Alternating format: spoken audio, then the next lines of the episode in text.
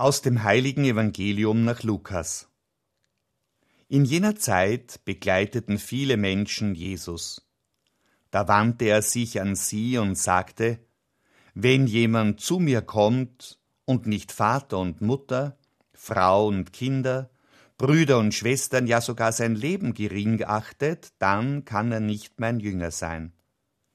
Wer nicht sein Kreuz trägt und hinter mir hergeht, der kann nicht mein Jünger sein. Denn wenn einer von euch einen Turm bauen will, setzt er sich dann nicht zuerst hin und berechnet die Kosten, ob seine Mittel für das ganze Vorhaben ausreichen? Sonst könnte es geschehen, dass er das Fundament gelegt hat, dann aber den Bau nicht fertigstellen kann. Und alle, die es sehen, würden ihn verspotten und sagen, der da hat einen Bau begonnen und konnte ihn nicht zu Ende führen. Oder wenn ein König gegen einen anderen in den Krieg zieht, setzt er sich dann nicht zuerst hin und überlegt, ob er sich mit seinen zehntausend Mann dem entgegenstellen kann, der mit zwanzigtausend gegen ihn anrückt? Kann er es nicht, dann schickt er eine Gesandtschaft, solange der andere noch weit weg ist, und bittet um Frieden. Ebenso kann keiner von euch mein Jünger sein, wenn er nicht auf seinen ganzen Besitz verzichtet. Evangelium unseres Herrn Jesus Christus.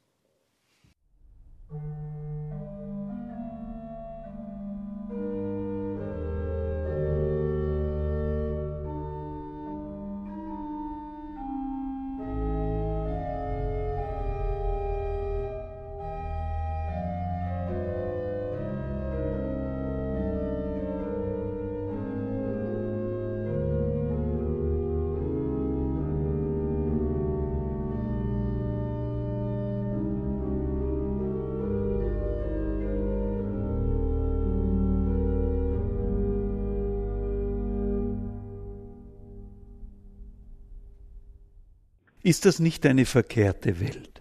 Jesus sagt, wir sollen unsere Feinde lieben und unsere eigene Familie hassen.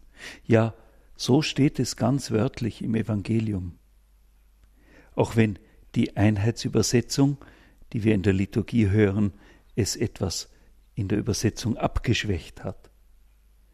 In der Bergpredigt sagt Jesus, liebt eure Feinde und betet für die, die euch verfolgen. Und heute im Evangelium heißt es, wenn jemand zu mir kommt und nicht Vater und Mutter, Frau und Kinder, Brüder und Schwestern, ja sogar sein eigenes Leben gering achtet, wörtlich hasst, dann kann er nicht mein Jünger sein. Die eigene Familie gering achten ist ja schon schlimm genug. Nun aber steht wörtlich da hassen. Die Übersetzer waren wohl selber vor den Worten Jesu erschrocken und haben daher die Sache stark abgeschwächt. Aber die Worte Jesu bleiben deswegen immer noch hart genug. Die eigene Familie gering achten und die Feinde lieben. Sollen wir wirklich die Feinde, die uns ganz fremd sind, lieben und die eigenen Leute, unser Fleisch und Blut, die Familie, unsere Lieben, wie wir so gerne sagen, sollen wir dagegen hassen? Ist da nicht etwas verkehrt gelaufen? Oder will Jesus damit provozieren? Will er etwas zeigen, was auf den ersten Blick schrecklich, bei näherem Zusehen aber sich als positiv erweist? Könnte es nicht sein, dass Jesus uns hier einen ganz großen Weg der Freiheit zeigt? Jesus hat immer wieder an die zehn Gebote erinnert, auch an das vierte Gebot, du sollst Vater und Mutter ehren. Er hat das selber sehr ernst genommen. Ja, du sollst sie ehren und achten, und wenn sie alt und hilfsbedürftig sind, dich ihrer annehmen. Und dasselbe gilt für die Kinder, für sie Sorge tragen, für manches Opfer bringen, auf manches verzichten, um der Kinder willen. All das hat Jesu volle Zustimmung.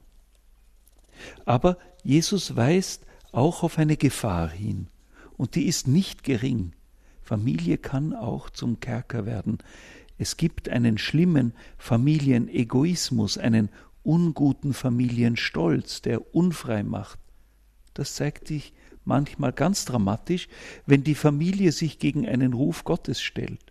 Ich kenne genügend schmerzliche Beispiele, wo Eltern alles daran setzen, um zu verhindern, dass die Tochter dem Ruf Christi folgt und Ordensfrau wird, wo der Wunsch eines jungen Mannes Priester zu werden und so Christus nachzufolgen, von der Familie als Schande, ja als Katastrophe eingeschätzt wird. Die eigene Familie hassen und die Feinde lieben? Beide Male geht es um die Freiheit. Jesus will uns frei machen, frei von zu engen Anhänglichkeiten, frei auch von Vorurteilen, frei von allem, um im Feind den Menschen zu sehen und nicht den Feind, und so die Spirale von Hass, Ablehnung, Gewalt zu durchbrechen, frei, um in der Familie die Menschen zu sehen, die ich besonders lieben soll und darf, aber deren Wünsche und Vorstellungen ich nicht über den Willen Gottes stellen darf. Die Nachfolge Jesu ist vor allem eine Schule der inneren Freiheit, zweifellos kein leichter, aber sicher ein lohnender Weg.